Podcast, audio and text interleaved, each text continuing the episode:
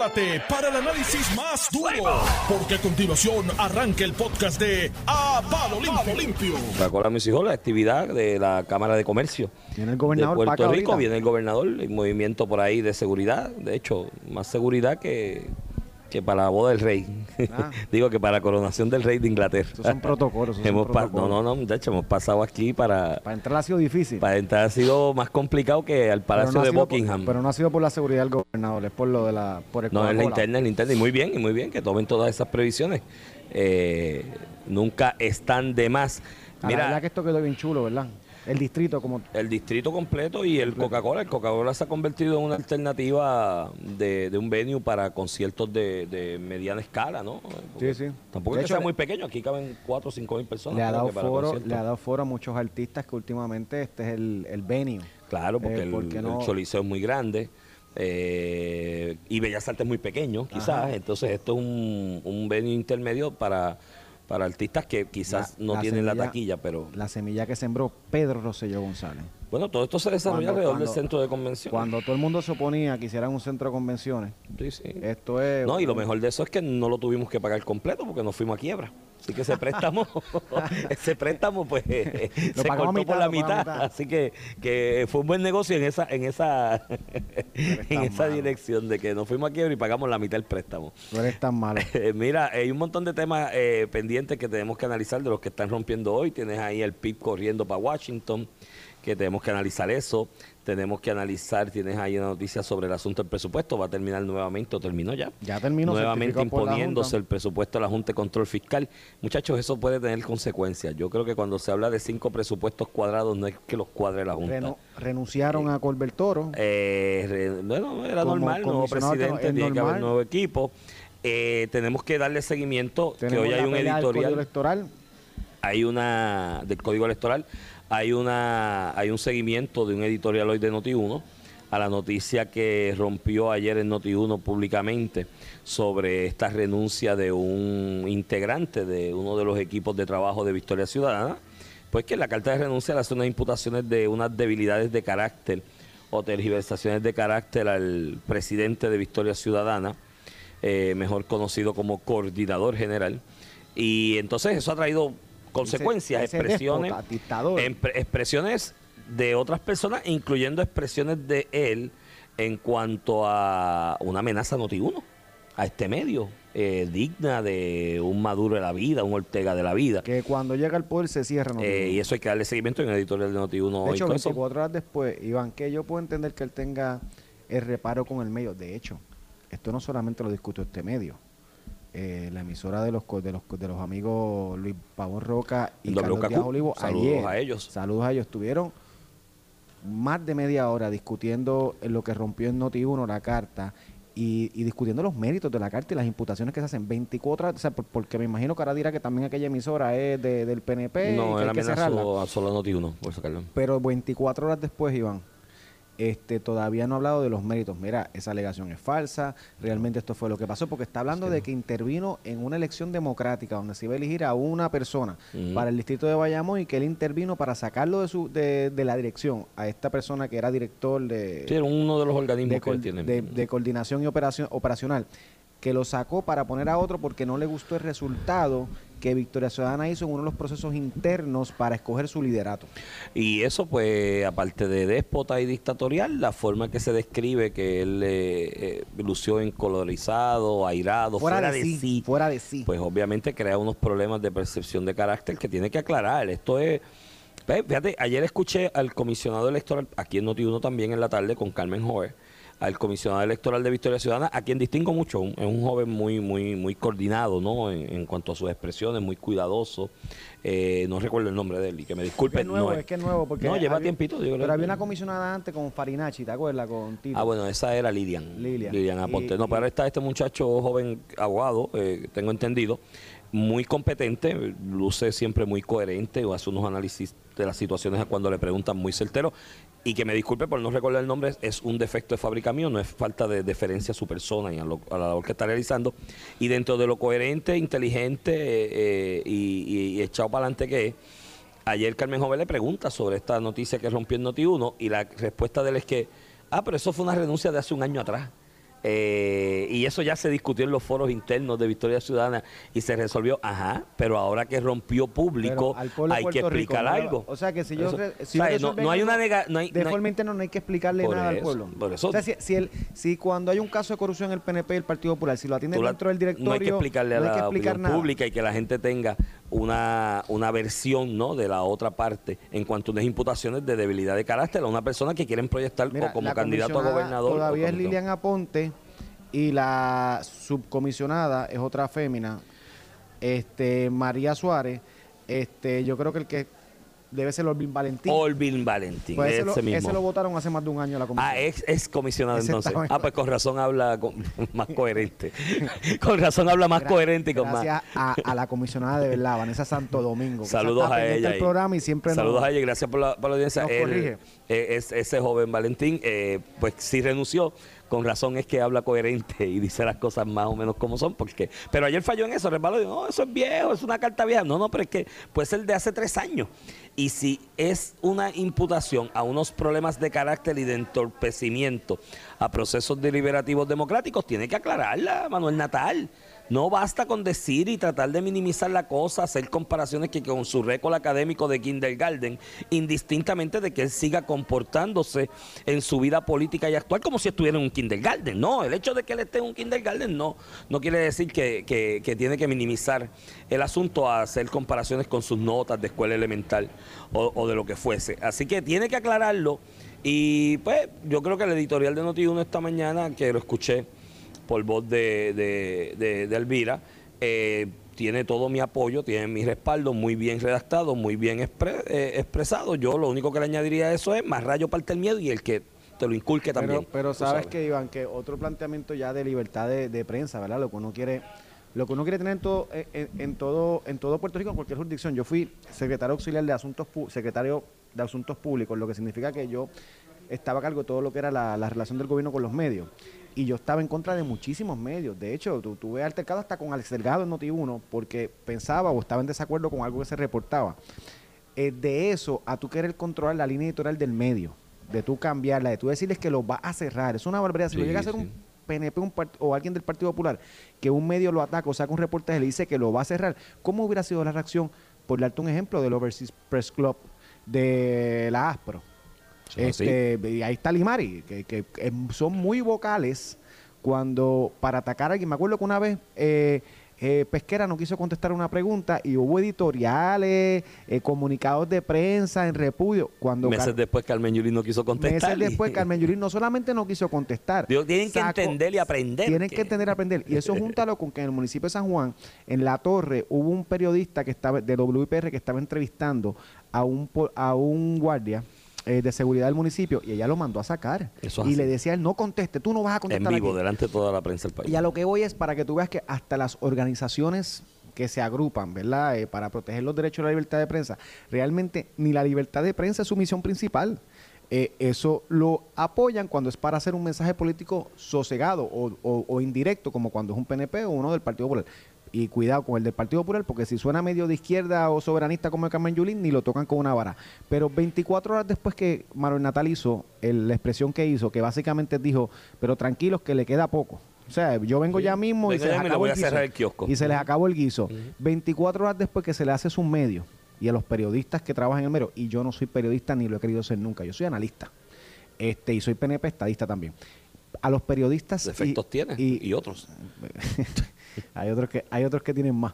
Mira, pero el, eh, un 24 horas después del ataque a la emisora y los periodistas que componen esa emisora, ¿dónde están estas organizaciones que, que def- defienden la libertad de prensa y los miembros? ¿O solamente van a atacar cuando sosegadamente el ataque sea a, a un, a un partido que no le agrada? Que es lo mismo que ha caído la colectiva feminista y estas organizaciones que se crean Sí, sí. eh, para llevar un mensaje simpático. El día del junte falocrático, pues demostraron Callaron, inconsistencia. callaron. Y, y, le- y le resta, la inconsistencia le resta muchas veces ante los ojos de terceros y ante la opinión pública legitimidad por más que tengan tus reclamos. Porque si tú tus reclamos los levantas ante un grupo y callas por comportamientos similares de otros y esa inconsistencia Pues misión no te es resta, te resta, te resta legitimidad. Tu misión no es un mensaje de libertad de prensa o de ambiente o, o- o de, o de proteger los derechos de la mujer o la comunidad LGBT.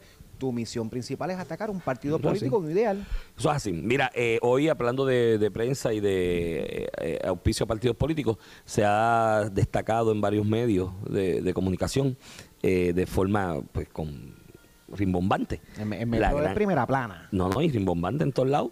La gestión que alega el candidato a la gobernación por el Partido Independentista puertorriqueño, Juan Dalmau, y Está en Washington, D.C.. secretario general, de unas gestiones que está haciendo en Washington, cuando le preguntan con quién se va. Ultra secretas, esto es a nivel de, de- de la de Guerra Fría aquella, las reuniones de la, de la CIA y la KGB no había tanto secreto Pero tú sabes lo que de con quién te vas a reunir, que no se va a reunir con nadie. Con nadie importante. Sí, sí, porque si no ya hubiese dicho con fulano, mengano y Ya, sutano y tenemos mira, agenda. Me- Metro Mm. le dio primera plana, pero a todo color, foto grande, bonita.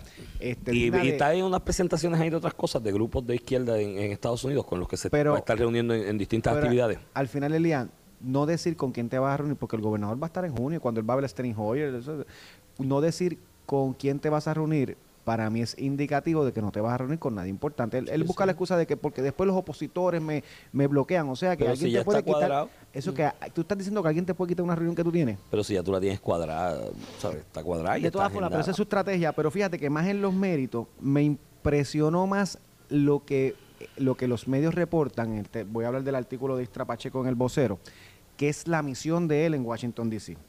Y te voy, y te voy a leer esto porque de momento eh, eh, no sabía si estaba leyendo a José Pablo Hernández, al, candidato a comisión residente del Partido Popular, o estaba leyendo las expresiones de un líder del Partido Independentista que se supone que empujen la independencia porque ya la estudiaron, porque entiende que la independencia es lo mejor. Lo mismo con estadista. Mira, dice, Dalmau indicó que durante los encuentros, de los que sí ofrecería detalles una vez culminado, o sea, cuando termine va a hablar, estará promoviendo la creación de un comité bilateral entre el gobierno de los Estados Unidos y las fuerzas que representamos la descolonización en Puerto Rico. O sea, el gobierno de Estados Unidos no es el gobierno de Puerto Rico, son las fuerzas, para incluirse porque no es parte del gobierno, por lo menos a nivel de dirección, con el fin de que se realice un estudio actualizado como el que se hizo en el 1989 y en el 1991 tras, eh, tras el proyecto que impulsó el senador Bennett Johnson sobre el impacto económico y las posibilidades de rea- reales del desarrollo que tendría la isla bajo cada opción descolonizadora de estatus. Entonces, fíjate que este es el discurso de los populares. Mira, este tema vamos a estudiarlo con calma. No lo- o sea, hay que hacer un estudio. Una comisión. Mira, y el hecho y una comisión. Y vamos a crear una comisión. O sea, este es el embeleco de nunca resolver. Este es el Partido Independentista, que siempre pidió, de hecho, en, el, 2000, so- en el 2005, cuando Aníbal Acevedo Vilá vetó un- una consulta de estatus en Puerto Rico, que proponía alternativas no coloniales no territoriales, el PIB lo que pedía era eso. Y de hecho, con Ricardo Rosselló también, un proyecto donde solamente hubiera alternativas no territoriales y no coloniales. Ahora que en el Congreso se está discutiendo un proyecto de eso, él lo que quiere es crear un comité tipo Partido Popular. Entonces cita como, como base para su propuesta que esto fue lo que se hizo en el 1989 y 1991 tras el proyecto de Bennett Johnson. ¿Y qué resultado dio eso si se hizo? El, mismo, el mejor ejemplo de que eso es innecesario. Y un duérmete nene, vamos a patear la, la, eh, eh, la lata y no- no resolvemos nada. Es que él está citando algo que ocurrió y van hace 30 años, 30 y pico de años, como fundamento para que lo hagamos de nuevo. Pero si aquel en 30 años no hizo nada, ¿qué vamos a hacer ahora? Pues ga- ganar 30 años más. Yo, mi observación a lo de la noticia y al planteamiento de las gestiones en Washington y esas expresiones que tú acabas de citar, de hacer un estudio, una comisión tipo Bennett Johnson, de cuáles son las posibilidades de crecimiento económico que tendría Puerto Rico bajo las distintas eh, eh, alternativas de estatus y que eso se le consigna al Congreso y que sea el Congreso. Eh, o la oficina de presupuesto eh, de Estados Unidos la que la que la que lo, lo haga creo que es una renuncia latente a tu obligación como líder de adelantar una alternativa de estatus o el favor en la opinión pública una alternativa de estatus que es la que tú crees porque tú dices que tú crees en eso.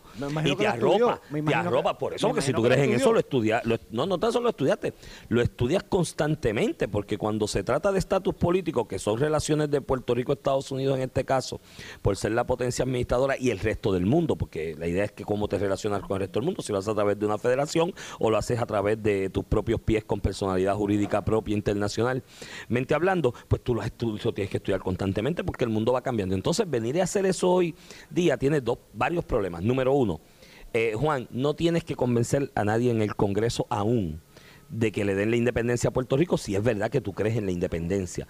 Tienes que convencer al 90% de los puertorriqueños, porque puedes convencer a medio mundo en el Congreso de Estados Unidos. Y mira, Gallo, la, la, falacia aquella de la independencia por carambola, que don Juan Maribras en vida se los dijo a ustedes varias veces, eso no va a pasar así. No va a pasar así. Tú no puedes mover un proyecto independentista con lo retrógrada que eso pueda sonar en el siglo XXI y en el mundo globalizado, no lo puedes mover con 90% de la gente en contra de la idea. ¿Cómo tú mueves eso en, un territorio, en un país? Número uno. Número dos, Gallo, si tú eres independentista y te estás arropando con la bandera de la independencia y esa es tu alternativa, se supone que el proyecto económico tú lo tienes hecho ya. Ya tú lo tienes diseñado y estudiado para explicárselo al pueblo para que lo avale. Porque los estatus políticos, a diferencia de lo que se dice aquí, no son ideologías, son conformaciones temporeras sobre la distribución territorial del, poder con aspiraciones económicas para cómo tú te insertas en relaciones económicas y por ende políticas con el resto del mundo. Y tú tienes que tenerlo ya. Entonces, más allá de eso, eres la estaca de los colonizados. Ahí coincido contigo. Él y Pablito José, ahora mismo Pablito José el huevito y Juan Dalmau son de un pájaro las dos alas. Porque ¿Cómo tú me vas a decir a mí, tú, metrópoli, imperio, que me tienes colonizado hace ciento y pico de años? Dime cuál es la alternativa económica con mi fórmula. Hazme un estudio. Hazme un estudio tú. Tú te lo va a acomodar al gusto de él, loco. tú tienes que tener el tuyo. No sabes que la verdad que el mundo está al revés. Traes un punto interesante. Olvídate lo que tú conversas en Washington que a, duras penas han podido convencer, ¿verdad? El proyecto se aprobó en la Cámara, el que él, se está oponiendo ahora. Pero más allá de atender el asunto de cómo tú atiendes la realidad política en Puerto Rico, que nadie quiere la independencia. Punto. Tienes el 90% de la población. Que pues, tienes un 90% de la población, una super, super mayoría en mm. contra de esa idea. Y yo creo que precisamente es porque viene esta alternativa, Iván esto de crear un comité, mover otra cosa que no sea el proyecto de estatus que sí va a resolver, porque ese proyecto de estatus se convierte en ley y Puerto Rico tiene automáticamente lo que decida, la independencia, la libre asociación o la, o la estadidad, sin, sin, sin tener que volver al Congreso. Esto realmente resuelve el problema de estatus con alternativas no coloniales, no coloniales ni territoriales. Pero él sabe esa realidad que tú señalas, Iván, que el 90% en Puerto Rico se opone. O sea que literalmente se convirtió en un popular. Pues no voy a discutir el tema porque sé que voy a perder, perder. Mira lo que llega al punto, porque la independencia no es atractiva en Puerto Rico. Señaló que en el caso de la independencia es importante saber que en esta coyuntura histórica, como sería una transición y los tratados que se pueden tener con los Estados Unidos, incluyendo el libre tránsito y la reciprocidad de ciudadanía. el Partido Popular. esto es el Partido Popular. Él lo que quiere es que la ciudadanía de Puerto Rico sea la misma que la ciudadanía de Estados Unidos siendo independiente. Y eso es Digo, reciprocidad es otro concepto. Es que yo te reconozco a ti los derechos a los tuyos y tú los reconoces a los Derecho de la inmunidad como si fuera ciudadano americano. Pues, pues sería, literalmente sería tener, tener los mismos derechos que un ciudadano americano. Es como si la ciudadanía de Puerto Rico sea igual, siendo independiente. pero, Eso, pero eso se hace en el mundo. Hay, hay sesenta y pico de países en el mundo que tienen acuerdos de reciprocidad. En Estados Unidos eso no pasa, Iván. No ha pasado, pero si Puerto Rico se independizara o lo que fuera un acuerdo de asociación, ¿qué vas a hacer con los 5 millones de puertorriqueños que hay allá. están allá, pero eso tiene ciudadanía. Y tú y yo también tenemos ciudadanía. Libre tránsito. Sí, pero algo van a tener que hacer. Bajo el Estado de Derecho actual, Iván, tú y yo vamos a seguir teniendo la ciudadanía. Pero lo cierto es que, el problema es tú al margen obligar futuras generaciones con las reglas de fronteras que tú tengas aquí a tener los mismos derechos de reciprocidad con los Estados Unidos. Eso, es, eso, es un disparate, eso no va a pasar nunca. Eso es uno de los contrasentidos de la independencia, ¿sabes? Porque tú puedes hablar de libre tránsito y demás, pero en un acuerdo, que es lo que yo defiendo, de libre asociación, tienes que estar claro que el derecho migratorio lo van a regir ellos. Porque ellos son los más que tendrían que perder en un acuerdo de libre tránsito. No eres tú, o sea, son ellos los que van a regir y tienes que cederlo. Es una competencia que tienes que ceder. Pero bueno, eh, eso, son, eso es discusión y materia para otro día. Lo que sí, yo, yo le, le, digo a Jesús Manuel en el PPD es que tenga cuidado, ¿oíste?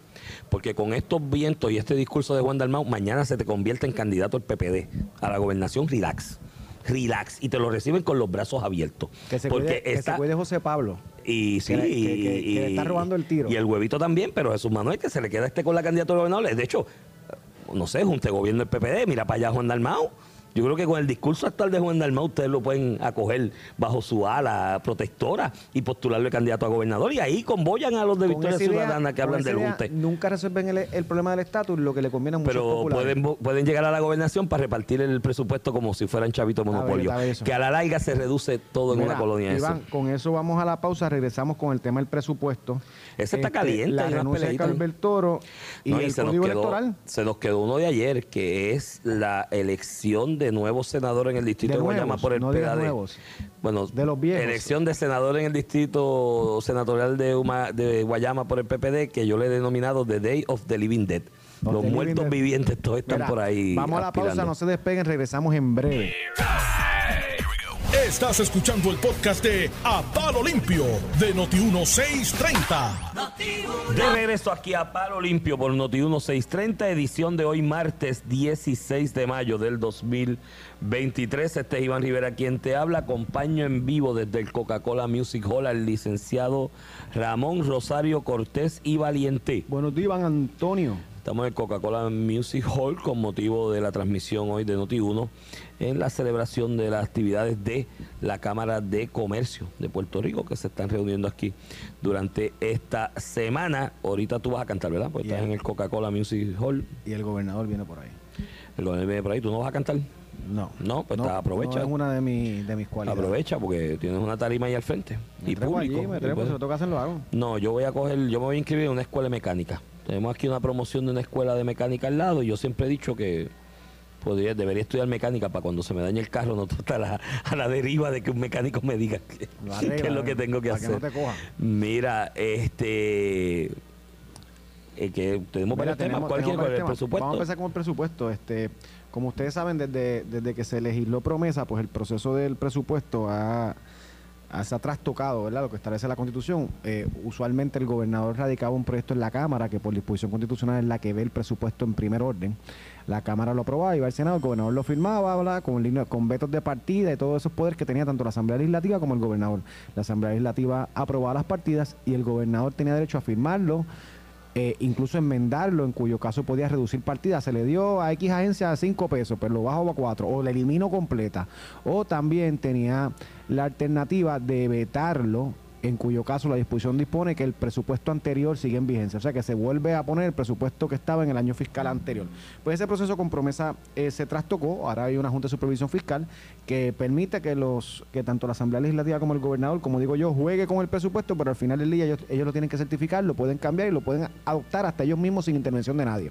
En ese proceso llevamos varios años que yo te diría que ha sido de, eh, bochornoso. El año pasado fue el más crítico, donde la Asamblea Legislativa no se puso, no se pudo poner de acuerdo al 30 de junio con el presupuesto, a pesar de todas las extensiones que la Junta de Supervisión Fiscal le dio. Eh, esas cosas pasan en la colonia, ¿verdad? Este, no se pudo poner de acuerdo y la, la Junta terminó adoptando su propio presupuesto sin tener uno aprobado y firmado por el Ejecutivo, aunque en los pasados años consistentemente la Junta siempre ha modificado el presupuesto, aun cuando se aprueba por la Asamblea Legislativa y se firma por el gobernador. Pues en esta ocasión la, super- la- la Junta de Supervisión Fiscal le dio un calendario de aprobación a la Asamblea Legislativa, me consta que Jesús Santa, de hecho tenía a los funcionarios del Ejecutivo medios molestos. Jesús Santa antes de- Ajorando, ajorando, ajorando, los tenía, te lo digo porque hablaba con varios de ellos que intervienen en AFAF, en Hacienda, que intervienen con el presupuesto, los tenía locos porque quiso iniciar las vistas de presupuestos incluso antes que el Ejecutivo presentara el presupuesto, para ir viendo la- las necesidades de la agencia y pasar eh, un poco este ese ese primer eh, proceso de vistas públicas para adoptar el presupuesto. Y lo empezó incluso antes. Este y cumplió. Ellos aprobaron hace tres semanas tres semanas el presupuesto y lo pasaron al Senado para su revisión que pudo haber también pasado empezado la consideración mucho antes o a- aprovecharse de las propias vistas de la Cámara la realidad es que la Junta le estaban pidiendo más tiempo el, Se- el Senado a la Junta que no llegó a aprobar su presupuesto este, y la Junta de Supervisión Fiscal decidió ayer certificar el presupuesto. O sea, no consideró ni lo que radicó el Ejecutivo o no tuvo ante sí una evaluación para enmendar lo que tuvo el lo que el Ejecutivo sometió a la Asamblea Legislativa y lo que la Asamblea Legislativa terminó aprobando. Entonces Jesús Santa, yo creo que con, con la seriedad que muchas veces le, caracteriza, este, le zumbó, le zumbó dura al Senado. Y dice, mira, te voy a dar la cita. El Senado, de la que está, esto estaba en la comisión de tu candidato a la gobernación, Zaragoza. Y dice, la realidad es que nosotros aprobamos esa enmienda hace como tres semanas. La Cámara cumplió con el término del tiempo. O sea, yo cumplí con lo que la Junta me dijo y por eso empecé antes. No voy a tapar a nadie. Toma, dijo, serán Sí, populares sí. en el Senado, pero no los voy a tapar. Más allá de los cambios, dice él, que ellos hicieron en el Senado, si querían que la medida fuera la firma del gobernador, esto tenía que haberse aprobado mucho antes. O sea, le papá, te dormiste, no puedes pedir ahora. Ay, pero ahí no puedes canta- cantar ahí- foul. ahí el cantazo no es a la Comisión de Hacienda de Zaragoza, Es al porque las Senado. enmiendas se le hicieron, es al de calendario del Senado y al presidente. Depende cuando A Javier Aponte y a, y a José Luis Dalmau. José Luis Dalmau. Porque De- le está hablando de que se le hicieron enmiendas en, la- en Depende el Senado. cuándo se le hicieron esas enmiendas, porque si esas enmiendas vinieron a me- someterse ayer, o ayer o antes o No creo que haya sido o, ayer antes, o porque la él está semana hablando- pasada Él está para hablando con votación. conocimiento de esas enmiendas. Ahí falló el presidente del Senado una vez más. Ya nos estamos acostumbrando. Estaba pendiente a contar votos. Eh, ni eso, porque él no los contó. Él se fue por allá a un relajamiento espiritual y dejó allá a Colbert Toro y a, y a Ramoncito con ese tostón cogiendo palo allá de Luis Vega. Eh, y el de calendario, de regla y calendario del Senado, que es Javier Aponte Dalmau, ¿no? Hasta donde yo recuerdo. Sí, sí, lo ves portavoz y Aún no ha renunciado. No, no renunciado eso. Pues, pues ahí están los. Pero porque vas a renunciar, ¿tú tienes información ahí que yo no sepa? ¿Cómo? ¿Tú tienes información que yo no sepa? No, no, no, a lo mejor él ya está pensando en Carolina, en la alcaldía y está dedicando más energía a eso, ¿no? Este, No creo, él ha sido bastante activo. Yo no sé, no, no sé quién tiene la culpa, pero ciertamente el Senado Falló. Falló, la Entonces, ahí hay un detalle. Aquí todo el mundo está hablando de que si los cinco presupuestos cuadrados que dice la ley promesa, eso ya se ha dado, porque en los últimos años. Eh, pues le, estamos, con- le estamos dando un argumento. le estamos dando un argumento a los de la Junta que son burócratas, hay gente contratando y ganan buenos chavitos, Sí, sí, chavitos que no ahí, quieren soltar el que no quieren soltar ese guisito, le estamos dando argumentos para que ellos digan, no, no, no, no, no, no, no, es que la interpretación de nuestro de nosotros a promesa es que son cinco presupuestos cuadrados por ellos, que ellos no los den cuadrados. Además, Ramón, es la renuncia, indistintamente de la condición colonial, sí, colonial, colonial. El huevito, dígale en eso, que él se lo olvide y él dice que no, que es que nosotros pedimos promesa y no somos, no somos colonia porque lo pedimos. Eh, eh, ojo con eso, está bien. Lo, que hayas pedido, como quiera, tiene unas consecuencias de imposición colonial. Indistintamente de eso, chicos, a lo poquito que tienes dentro de esa asimetría de la imposición colonial, Paréntesis. vas a renunciar. Si tú pides esclavitud y te dan esclavitud, tú no eres esclavo, porque lo pediste. Exacto, ¿no? Ese es el ejemplo que yo siempre he dado sobre el asunto este de la autodeterminación gestionada. o sea, eh, cuidado con eso, ¿me entiendes? Después que se abolió la esclavitud en Estados Unidos, si tú veías al hacendado que tenía a dos personas viviendo en el sótano de su casa, que los liquidaba todo el día trabajando allí en la granja y cortando y recogiendo de al y demás, y al final le dabas un plato de comida, eh, eso podía ser esclavitud.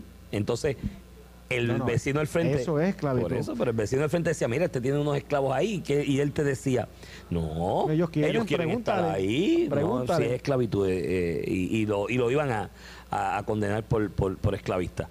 Eh, bueno, cerrado el paréntesis, estás renunciando en ese, ese, ese, ese malogramiento en el Senado a lo único que te queda en una colonia como esta, con una Junta de Control Fiscal, eh, como la tenemos nosotros, que es a tratar de mover pequeñas partidas dentro de ese ejercicio presupuestario para adelantar visiones de política pública que tú tienes. Porque el presupuesto no es un ejercicio matemático de Excel, es un ejercicio político. Dentro de esos 13.900 millones de dólares, que creo que es lo que al final el presupuesto más grande de la historia de Puerto Rico.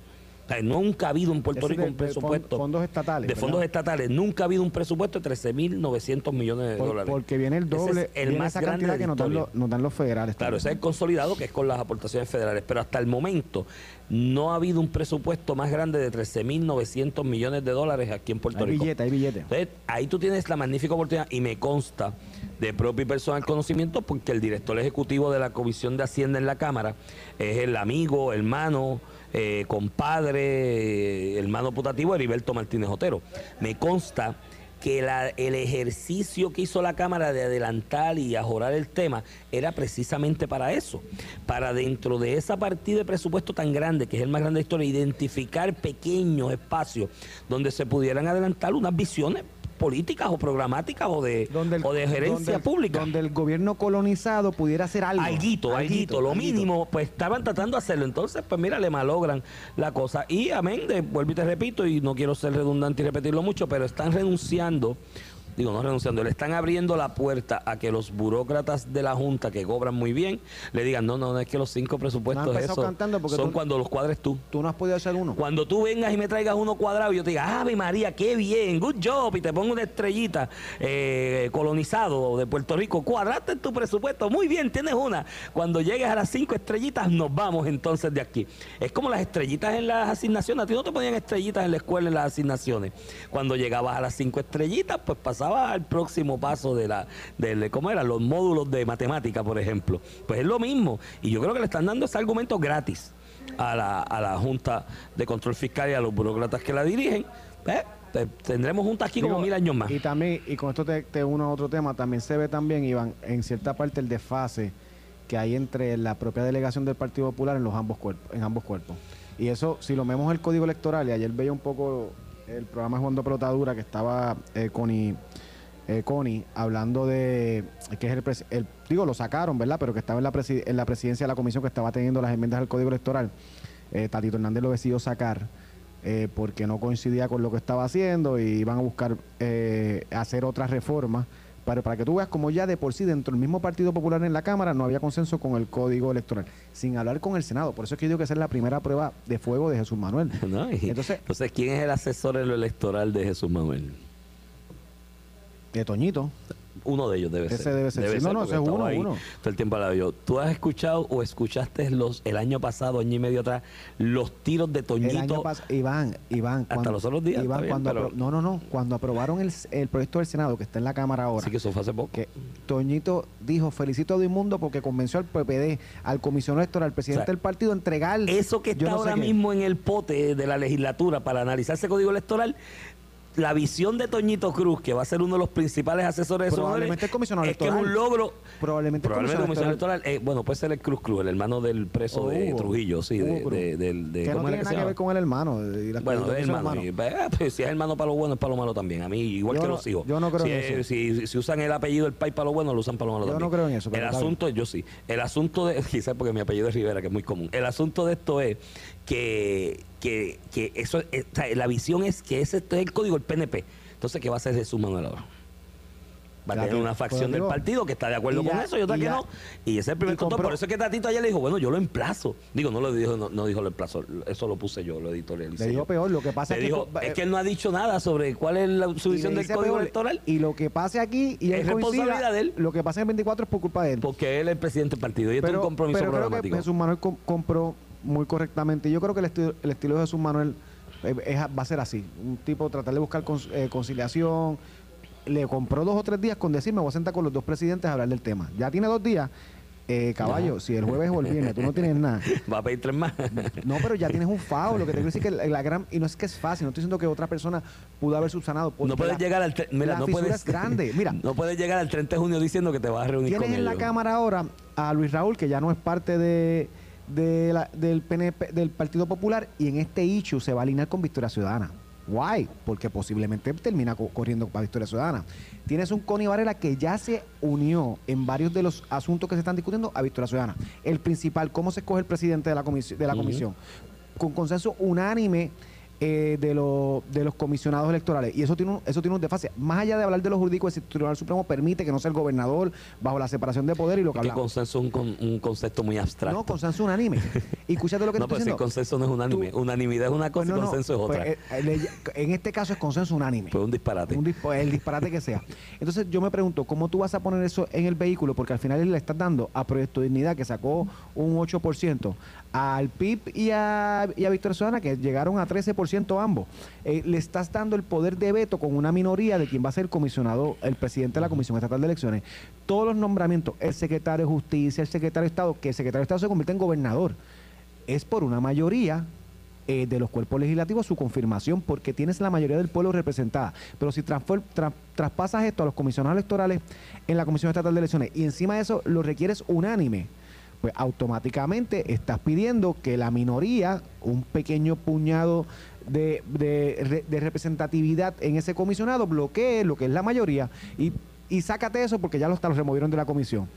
Este, todavía tienes la Cámara y el Senado con dos versiones distintas y encima de eso metieron al pote, a- a- montaron el potro a, Jesús Manuel, que sabrá que va a tener que venir con algo distinto también, porque ha cogido cantazo por todos lados precisamente por el código, comenzando con el código aprobado, comenzando con su asesor en asuntos electorales, Toñito Cruz. Pues eso va a ser una. Me escribe un amigo aquí, saludos a él. Este. Y yo coincido con él. Y si eliminamos la Comisión Estatal de Elecciones. Y, cómo, cómo, no, yo no creo en eso. Y Tribunal cómo, Electoral de nuevo. ¿Cómo? Lo- el Tribunal Electoral Pero de si es nuevo. que el lo Tribunal Electoral lo cambia. Lo constatas y lo Iván, conformas en el, el evento que- electoral. Ahí sí que va a ser un revuelo. Porque ¿qué tú haces con el tribunal con el tribunal electoral? ¿Quién lo nombra? ¿El gobernador solo? ¿Y dónde está el, el sistema de desconfianza que están copiando muchos eh, Hace- países incluso en la actualidad? una- no, pero es que con el, el, sistema cada partido lo puede correr. El de desconfianza sin el sin la Comisión Estatal de Elecciones. Pero, Iván, y el ¿cuál es la- Tribunal Electoral te dirime ¿Y las controversias. Vas a hacer tres nombramientos. ¿Y quién escoge esos tres nombramientos del tribunal electoral? Los nombra el gobernador y los confirma Pues, Cámara y Senado. Nómbrate un presidente de la Comisión Estatal de Elecciones, pero es lo te mismo, ahorra- menos ahorra- burocracia. te ahorra un montón de chavos No, al año, te- ah, vas a tener tres en vez de uno. Además, ese dinero lo, puedes consignar a gasto social, a, otra- a otras Iván, razones la de Comisión ser- Estatal de del Elecciones, gobierno. con más y menos, Pa' mí la ha comisión- funcionado bien bajo mí la- todas sus presidencias, incluyendo cuando los populares Para mí la. Comisión Estatal de Elecciones es, desconfianza. es un, un mecanismo de darle contratos a un grupo de gente que si trabaja en los partidos porque no si consiguen supieras- apoyo financiero para que se lo paguen Pero si desde tú otro supieras lado. que la- Digo, el el PNP se lo pueden pagar porque tienen el, chavito. el presupuesto de la comisión presupuesto de la comisión son 30 millones de pesos. Tú, vamos una- ¿Tú quieres ahorrarte chavo? Vamos, Mira, ¿tú quieres, tú, quieres- tú- tú 30 quieres- millones de pesos son pocos, regálame 30 millones. No, pero a Pues, nivel de agencias de gobierno es, es poco, es lo que es te quiero decir. es bastante, 30 pero, millones un montón de. Ramón, Que ningún, par- que, que ningún comisionado electoral cobre. cobre Que y que los partidos buena lo final lo, lo- le paguen. Digo, como que eso es una menudencia, eso es como ¿Y sabes quitar los celulares. brincar? ¿Quiénes van a brincar? Mira. El PIB y Victoria Sí, Ciudadana. porque viven de eso. Pues, porque de un, los puestito de trabajo. Eh, Juan Dalmau cuando perdía, ¿qué hacía? Era comisionado. Comisionado electoral. Y María Lourdes alternaba y- con él. Y le metían contratos también. Cuando no era uno, el otro Sí, tenía un contrato. Sí, sí, sí. No, no, eso es coincido, pero digo, eliminar el salario de los comisionados para ahorrar es una propuesta similar a cuando esto, ¿te acuerdas hace Digo, te digo ¿Te acuerdas comisionado. bueno, hace 10 y años los atrás. funcionarios de confianza, más allá ¿Te del, del que hace una, que hace una Mira, función ¿te acuerdas de, eh, hace de 10 gobierno. ¿Te acuerdas de hace 10 años atrás que todo el mundo prometía que para ahorrar antes de la quiebra, esto es que era gracioso, yo me moría de la risa en casa. Todo el mundo en las campañas o en medio de las campañas, las propuestas para economizar. Vuelvo y repito, antes de la quiebra era, vamos a eliminar los celulares. A nadie se le va el celular y decía, mano, El carro, el carro, el carro. el carro. y yo decía, loco, tú te estás Y lo- dando cuenta que Puerto Rico debe como 70 mil lo millones de pesos y tú con los celulares no le haces ni pellizco ñoco a esa vaina. Yo yo siempre con lo de la comisión, yo, yo creía en el- creo en el concepto del tribunal del tribunal electoral, pero nada, ahí estipular la diferencia.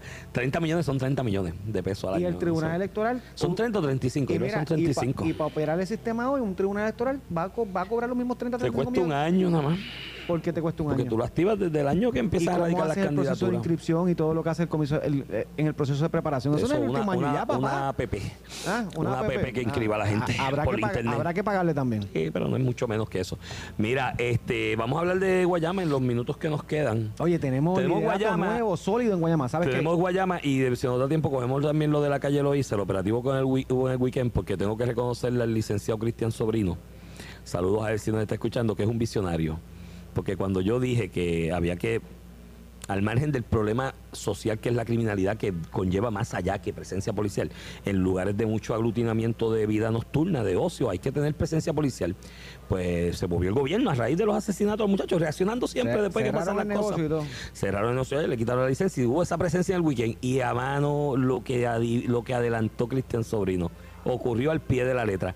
Gente en el fin de semana, eso es un abuso. La policía Mucho policía. show, Lo- demasiado. lo que no hablaron con nosotros los residentes, que nos están dando tickets a residentes de aquí, de cerca de la calle Loiza, que no tenemos parking y los parqueamos en la acera donde no se puede. Entonces, yo, pero venga eso, acá, perdóname, loco, Iván, suave. No hables de los residentes. Son los mismos, las mismas personas, líderes cívicos con otras motivaciones que antes de que pusieran la policía decían que los tenían abandonados. Sí. Que allí no había nada, que la policía no tenía presencia. Entonces, digo, y, porque es criticar, y criticar. paréntesis, algunos se identifican como residentes, hay que ver si son residentes. unos que no son Porque residentes. vi unos en fin de semana que son residentes en la calle Loíza Hay ahora. Hace cuatro años eran manifestantes en la, En la Yupi. Yupi, esa mismita. Hace tres Una- más una atrás. una era- abogada que está en el colegio En los maestros. Y entonces, lo suave con eso también. Pero lo que dijo Cristian Sobrino que iba a ocurrir. Eh, Así al pie de la letra, qué abuso. Son que si esto. Que Son no. protestantes profesionales, Iván. Y, ah, y, y- y- y- Protestantes profesionales. Y, recalco, yo estoy con. Si alguien está consciente en este país que el que la criminalidad es un mal social de profundidad que conlleva Otras cosas. a maquiar desde el sistema educativo, Educativo, y otros valores y económico. creencias culturales y económicas, sí, pero en sitios donde tienes aglomeración de vida de ocio nocturna en horas de la madrugada, mi alternativa A no es, corto- no es cerrar más temprano, es tener más presencia a corto, en esos lugares. A corto plazo, independientemente cierres o no cierres más temprano. Debes un deber de, de- de- de prevención en ¿Dónde- cuanto a vigilancia. dónde se supone que está la policía? presencia. Donde hay actividad Donde hay criminal. actividad, por eso. Entonces, y le cayeron arriba, mano. Ay, Dios mío, la policía. Y yo, ajá, ok, vamos a bregar con lo social y más profundo y tenemos que hacerlo, pero mientras tanto esa presencia es importante. Si esa presencia hubiese estado, es muy probable que esos dos jóvenes no murieran, porque Mira. la gamberra que sacó la pistola a disparar al garete hubiese dicho, no disparo, pues están los guardias allá adelante. Mira, este Iván, y, y volviendo entonces al tema de, De que- Guayama, del Gre- distrito. Gretchen Hau, que se fue de senadora del distrito de Guayama para correr por el distrito que dejó eh, José Aníbal. Ahí tiene que garantizada que su reelección. Porque obviamente, fíjate que eso es bien raro, que un senador se mude a un distrito representativo. Usualmente el, se- el senador tiene más standing, por decirlo así, no solamente en Puerto Rico, en todo el mundo. El club más, el club más privilegiado de los Estados Unidos es el senador de Estados Unidos. Sí, sí, o sea, y, Y- debe tener más, más importancia. Pero tiene una razón de ser. eh, es- ella quiere seguir, e- ella ha sido siempre la mano derecha de Rolando, el alcalde de. Calle, y siempre lo ha sido. Ella fue la directora ejecutiva de la Asociación de Alcaldes cuando Rolando era, Ah, no sabía ese era presidente. no sabía. Yo, trabajé que- con ella muchísimo en el cuadrino que estaba sé en, que la he visto muy activa en actividades deportivas y culturales de Calle. Yo piso la doble A. Ella vive en Calle y ah, trabajó, con- trabajó en el municipio con Rolando en Calle y después fue su director Pues de la asociación. explica muchas cosas. Y obviamente se mantiene en el distrito, que es un poco más pequeño, tiene más presencia en Calle. Y va a ganar. Y, y- y si Rolando quiere, porque ese distrito es de Rolando, ese es el municipio de Rolando, ella puede ser una, una sucesora en la alcaldía. Claro. Pero entonces se abrió, obviamente como ya se va el Senado a la Cámara, en la Cámara no hubo oposición, Rolando tiene eso cuadrado. Este, en el Senado se abre una posición y de momento salen los candidatos. Hay varios ex senadores, incluyendo Eder Ortiz, Mira, que, que lo han criticado porque él, él fue testigo en el caso de Anaudi, en esto de los mapas de oportunidad y qué teníamos que hacer para... Y, y salió. Si bien es cierto que eso ocurrió, también hago el caveat eh, que no se le acusó ni salió culpable de ningún delito. Eh, a pesar de unos emails que sacaron de él escribiendo, pero pues... No, y es inscribió cier- unas corporaciones. Por eso. cosas. Estuvo activo, estuvo Tú- activo. tú en activo, el- tú- ciertamente se va a implicar. Lo mismo le pasaba, perdóname, a Jesús Manuel. Cuando Anaudi decía en el juicio, de hecho él fue testigo cuando Anaudi decía en el juicio que el contacto de en Fortaleza, que a Jesús Manuel no se le acusó de nadie. pero- y que tú seas el Jesús- contacto no quiere decir que hay delito. Para ser justo, lo de Jesús Manuel es distinto porque si tú conoces a Jesús Manuel y sabes que por la posición que ocupa puede facilitarte una comunicación Sí, con sí. agencia, tú lo Oye, me pasaba y- a mí cuando yo estaba en Fortaleza. Eso no, eso no quiere decir, yo no estoy haciendo ninguna posición ni con él ni con Edel Y Ortiz. por si acaso, yo nunca te llamé. en el, tú nu- nunca me llamaste. nunca te llamé para y si me hubieras llamado, te hubiera atendido como todo el mundo. Eso no. no, no, yo lo veía muy mal. De hecho, si te digo la fila Mira, de. Iván, si a mí- Mira, si te cuento la fila de gente que me llamaba digo- para decirme, mira, si te dile a Ramón tal cosa, yo, pero si Betty, te digo, díselo tú. si te digo los alcaldes, representantes, exgobernadores del Del Partido PPD. Popular que me llamaban no, yo lo veía muy mal. para bregar con asuntos de clientes y cosas así, yo no tenía problema, lo- se canalizaba como se lo- canaliza todo el mundo. Yo lo veía muy mal. Yo decía, cuando yo vaya a llamar a Ramón es para darle un palo por ahí. Muy bien, Hidratarnos pa- pa- porque... pa- pa irnos a darnos un pa ir- refresquito. Fue un, refrigerio. Para hidratarnos porque tú sabes, Pero te ves la vacuna y que... Pero la, la- la fila de gente que me llamaba, pues, ¿sabes la reacción de mi decía, dile a Ramón que esto. Y yo, pero Betty, díselo tú, gallo, pues si yo Pero no tengo para que... cerrar el tema con el tema de Guayama, ciertamente no, no es que se esté imputando delito, pero traerá relieve del Partido Popular conteniendo a Jesús Manuel en la presidencia y a Eder Ortiz mira, corriendo para Guayama, el Eder asunto Ortiz. de Anaudi Hernández, que es el asunto más oscuro Y Edel- de la, de y la que- política para el Partido Y Popular. el que estaba con Javi Villalba en esta. ¿Qué pasó? Estaba con Javi Villalba, pero llama la atención, mira, está Edel Ortiz, está Ángel Ortiz, que es mi amigo, ¿no? De allá de Comerío, ¿no? Crecimos juntos en la política. Él era presidente de la juventud. Cuando yo estaba en la juventud, él era a nivel del distrito de Guayama, yo en Comerío en una función de la juventud popular, eh, y lo conozco, ha sido senador varias veces. Está Celita González, que también ha estado por esos lares. Entonces yo digo, pero ven acá, el espíritu de renovación y demás, sin restarle mérito a ninguno, ¿no? Obviamente lo de Edel creo que la tiene complicada porque para el popular de a pie, cualquier cosa que les acuerde o les recuerde a Naudi es eh, un non-non factor. Eh, y no es posible, pero creo que hay que darle espacio a generaciones nuevas, a gente nueva, vuelvo y repito, sin restarle los méritos. Ángel Ortiz es talentosísimo y demás, pero yo creo que todo el mundo ha tenido su oportunidad. Y Ángel está allí dirigiendo la comisión de nombramiento en el Senado, creo, así que aún, así que por eso tiene trabajo allí. Vamos a ver qué pasa en esa elección especial, pero no veo mucho sentido de renovación, amén de la tara que representa el Cristo hecho rey, no el rey de allá de, de Guayama, Albert Torres, para futuras elecciones en ese que Dios lo bendiga. distrito senatorial. Con eso nos despedimos. Manténgase en sintonía que pues de aquí mismo va a transmitir sin miedo en breve. Deben estar por ahí los muchachos. Esto fue el podcast de A, Palo Limpio de Noti1630. Dale play a tu podcast favorito a través de Apple Podcasts, Spotify, Google Podcasts, Stitcher y notiuno.com.